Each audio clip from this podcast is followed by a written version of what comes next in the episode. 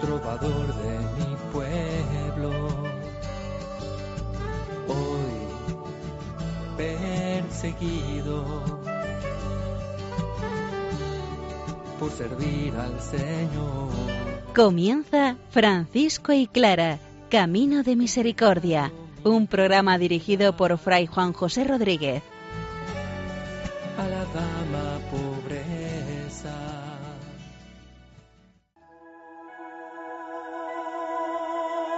Mostrar nuestra debilidad es darle a Dios el permiso para que nos cargue en sus hombros.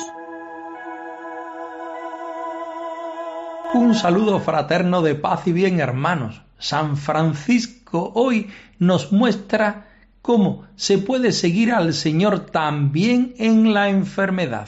Clara nos muestra otra luz, la luz del amor, a pesar de los pesares, a pesar de las contradicciones y el dolor.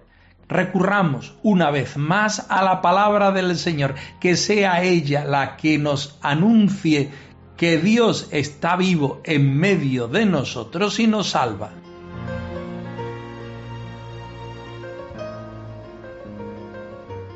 Del profeta Isaías.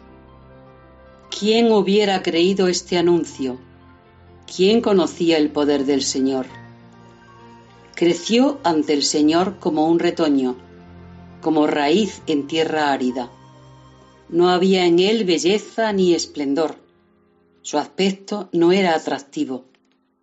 Despreciado, rechazado por los hombres, abrumado de dolores y familiarizado con el sufrimiento, como alguien a quien no se quiere mirar. Lo despreciamos y lo estimamos en nada.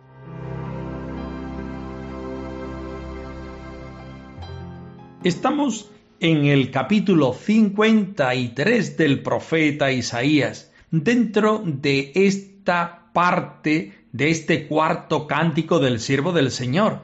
Este cántico nos ayuda a interpretar el sentido de la pasión, muerte y resurrección de Jesucristo, identificado justamente y totalmente en este siervo. Al comienzo y al final del cántico, Dios resume el destino y el triunfo de su siervo. En medio, un grupo anónimo narra todo el misterio de su pasión, muerte y triunfo. El siervo doliente, aquel en el cual vemos a Jesucristo, es un inocente que sufre hasta la muerte en el lugar de los culpables, intercediendo por ellos y espiando sus pecados, sin usar ningún tipo de violencia. Incomprensiblemente, ese siervo sufriente triunfa. El dolor no es estéril, por tanto, si es el amor el que le da así sentido. En estas primeras líneas del capítulo 53 nos imaginamos a Jesucristo como este siervo doliente, aquel que no tiene una apariencia agradable, pero que acogiendo ese dolor, entregándolo al Señor, ya empieza a vivir su triunfo. Dentro de pocos minutos escucharemos el punto 97 de la primera vida de Celano, donde Francisco de Asís empieza a tener enfermedades. ¿Cómo vive él la enfermedad? ¿Cómo vive el dolor? ¿Cómo es capaz de vivir en su carne esta vocación de la enfermedad y del dolor? Pues como solamente lo hace Jesucristo, que es el siervo del Señor, el que en el dolor también triunfa y en el dolor nos da una palabra para que nosotros en la paz que solamente puede dar el Señor digamos que sí, que se haga su voluntad, que se haga como Él quiere, que se haga cuando Él quiere. Seamos nosotros también obedientes como el siervo del Señor. Seamos humildes y aun cuando pasemos por el horno de la prueba, seamos capaces en él de encontrarnos con el Señor y de sentir su triunfo. entre los hombres.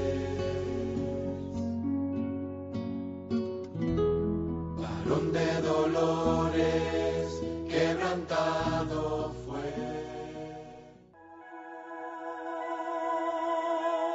San Francisco se entrega por completo. Mientras crecía espiritualmente, su cuerpo se resquebrajaba poco a poco.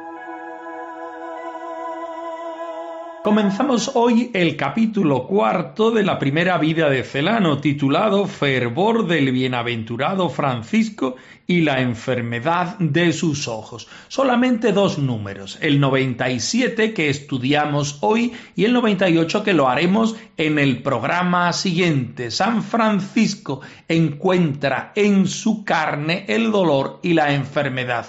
¿Cómo reacciona? Escuchemos atentamente.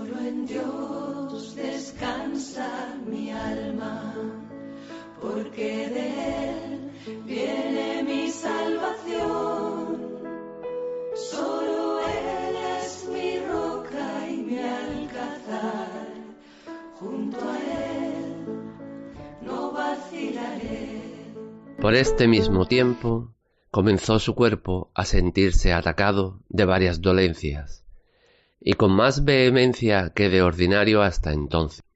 Ciertamente sus enfermedades eran frecuentes, como quiera que había castigado tanto a su cuerpo y lo había reducido a servidumbre hacía tantos años. A lo largo de dieciocho años ya cumplidos, rara vez, por no decir nunca, había dado descanso a su carne, recorriendo varias y muy dilatadas regiones con el fin de que aquel espíritu devoto, aquel espíritu ferviente que le habitaba, esparciera por doquier la semilla de la palabra de Dios. Difundía el Evangelio por toda la tierra. Muchas veces, en un solo día, recorría cuatro o cinco castillos y aun pueblos, anunciando a todos el reino de Dios y edificando a los oyentes no menos con su ejemplo que con su palabra, pues había convertido en lengua todo su cuerpo.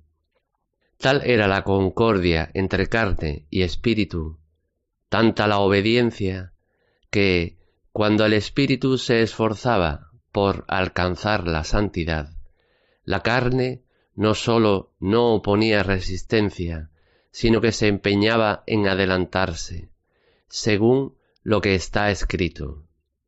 Sedienta está mi alma, mi alma languidece en pos de ti. El esfuerzo permanente de su misión había hecho que la sujeción le resultara espontánea y a través de una docilidad continua había alcanzado el señorío de la virtud. Es de saber que los hábitos engendran muchas veces naturaleza. Solo en Dios descansa mi alma, porque de Él viene mi salvación. Solo Él es mi roca y mi alcázar, junto a Él no vacilaré nos encontramos con Francisco de Asís y su encuentro, valga la redundancia, con la enfermedad. Después de algún tiempo viviendo totalmente entregado, empezó a sentirse atado con varias dolencias y con más vehemencia que de ordinario hasta entonces.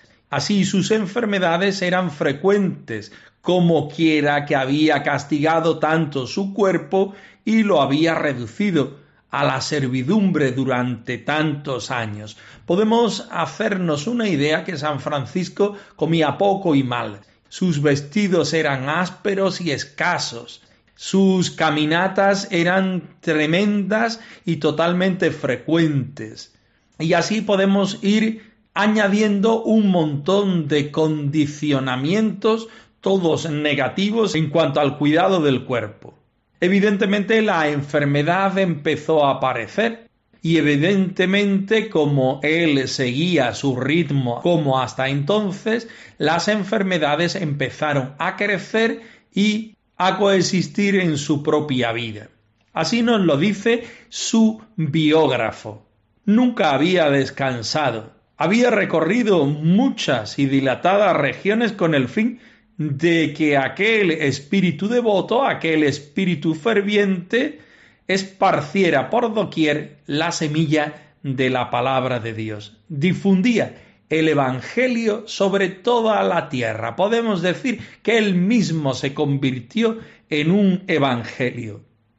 Muchas veces recorría en un solo día cuatro o cinco castillos y aún pueblos, anunciando a todos el reino de Dios y edificando a los oyentes, no menos con su ejemplo que con su palabra, pues había convertido en lengua todo su cuerpo, como bien nos dice la palabra de Dios.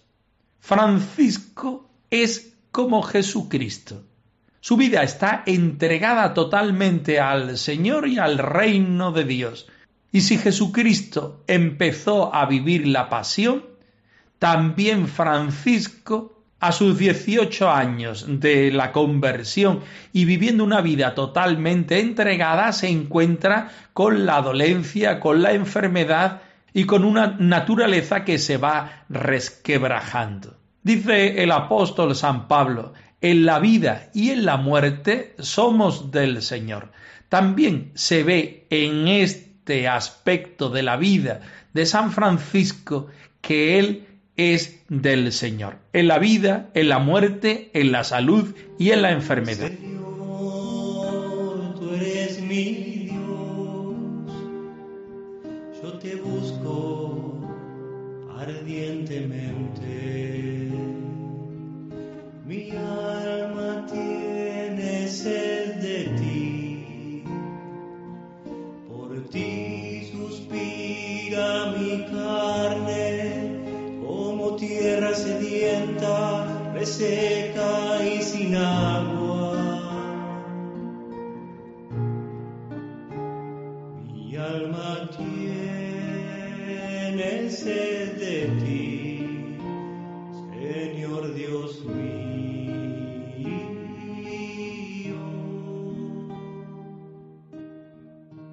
Dato interesante el que a continuación nos dice Fray Tomás de Celano. Tal era la concordia entre la carne y el espíritu, tanta la obediencia, que cuando el espíritu se esforzaba por alcanzar la santidad, la carne no sólo no oponía resistencia, sino que se empeñaba en adelantarse. Esto es algo que nosotros debemos trabajar. San Francisco tuvo todo un camino de conversión y ese camino de conversión llegó incluso hasta su cuerpo físico.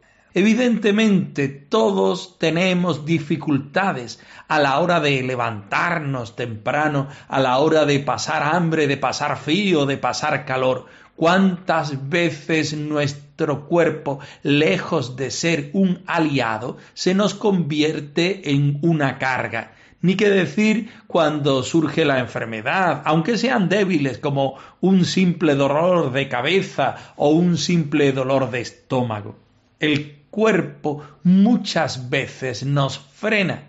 En este caso, San Francisco se alía con su cuerpo de tal manera que aceptando su forma, aceptando sus necesidades, aceptando tal como es, el cuerpo diga también que sí, convirtiéndose en aliado para la vivencia del Señor, de su Evangelio y de su reino. Sedienta está mi alma, mi alma languidece en pos de ti. Nos dice el Salmo 62, versículo 2. Este salmo lo toma el biógrafo para apostillar desde la palabra del Señor que su cuerpo y su espíritu eran uno en el seguimiento, porque no queremos hacer diferencias en el hombre, solamente existe la realidad total de la persona y todas las posibilidades que ella tiene se ponen al servicio del Señor. El esfuerzo permanente de su misión había hecho que la sujeción le resultara espontánea y a través de una docilidad continua había alcanzado el señorío de la virtud. Creo que todos nosotros tenemos a partir de este momento tarea, hacer que nuestra conversión también pase por nuestro cuerpo, para que no sea una rémora, sino que se convierta en un aliado, un aliado para decir que sí al Señor y hacer de su seguimiento una obra y una entrega preciosa ante el Señor.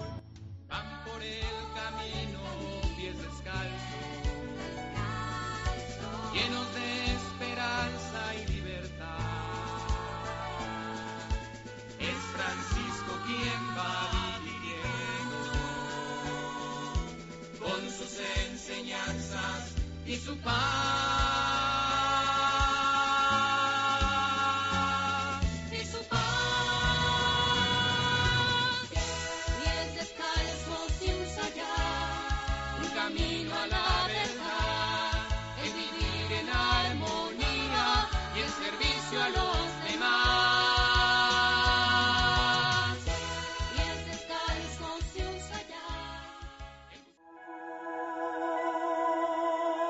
Santa Clara ilumina las deficiencias con la luz de Cristo. Seguimos adelante con el capítulo 1 de la biografía de Clara de Asís titulada Clara de Asís habitada por la vida y el amor. Clara, igual que Francisco, nos enseña a vivir en positivo, a vivir con otra luz, la luz que nos da el mismo Señor Jesucristo. Estemos atentos. Hay una luz, la luz de Jesús, que espera por ti, que espera por mí. Clara, que como hemos recordado padeció el exilio y sufrió las consecuencias del odio y las rivalidades sociales, llegó a vivir no sólo con un corazón reconciliado y lleno de paz, sino sintiéndose profundamente cercana a todos. Aquellas luchas podrían habérsele convertido en rencores o deseos de venganza, como sucedió en muchos nobles que tramaron la revancha, pero la joven Clara camina iluminada por otra luz. Ella aprende poco a poco a contemplar a Jesucristo y desde él a mirar a los demás como hermanos, a contemplar el mundo desde la compasión por el que sufre. Su preocupación no será cómo mantener su situación de noble privilegiada, sino cómo aliviar a quienes sufren. Con ella como testigo, sabemos que es posible renovar la sociedad y nuestro pequeño entorno cuando la luz de Jesucristo pone claridad en nuestro corazón. Contagiados de su mirada, podremos vivir cualquier situación de manera luminosa como gracia.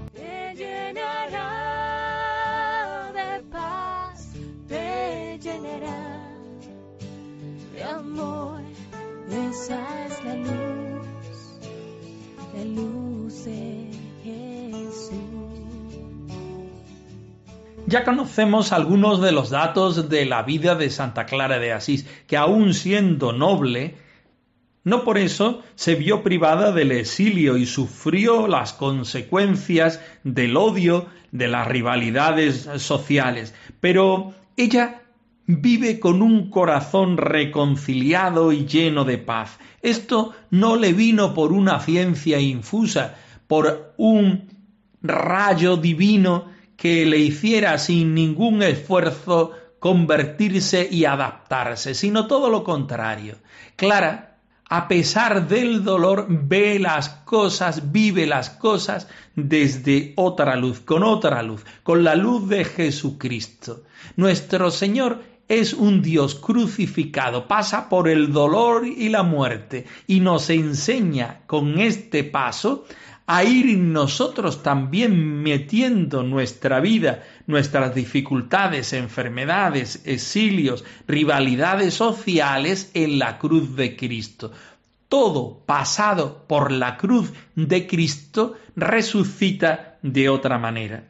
Aquellas luchas podrían haberse convertido en rencores, en deseos de venganza, como le sucedió a muchísimos nobles, y podemos decir que nos sucede a nosotros mismos o sucede en nuestra sociedad. ¿Cuántas familias vemos que están rotas porque sufrieron el mordisco de la desaveniencia entre ellos, de la lucha de poderes, etcétera, etcétera?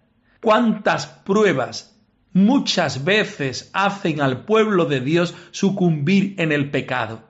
Sin embargo, por otra parte, cuántas pruebas llevadas desde Jesucristo, llevadas a la cruz de Jesucristo, hacen que se conviertan justamente en una posibilidad de conversión y de santificación.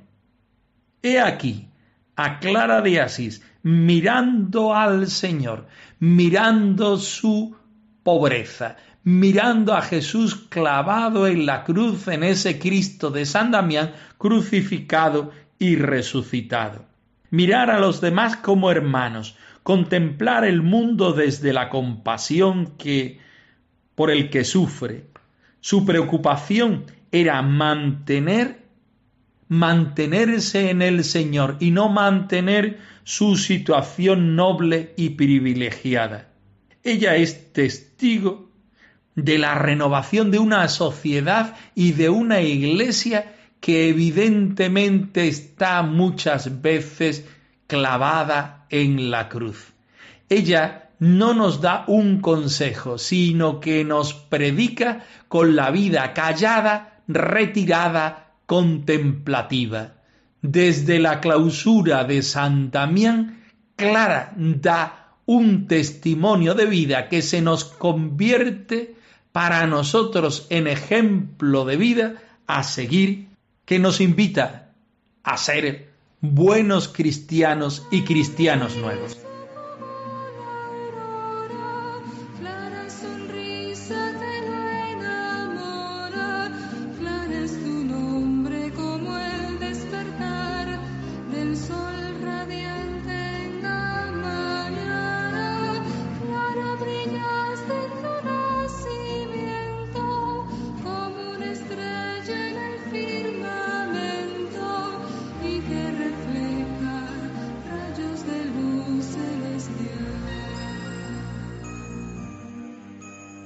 Clara y francisco arroba radiomaria.es. Os dejamos en la dirección de nuestro correo electrónico por si queréis poneros en contacto con nosotros. Nosotros nos despedimos no sin antes ofreceros la bendición del Señor resucitado al más puro estilo franciscano. Que el Señor os conceda la paz y el bien, hermanos por servir al Señor. Han escuchado en Radio María Francisco y Clara, Camino de Misericordia, un programa dirigido por Fray Juan José Rodríguez.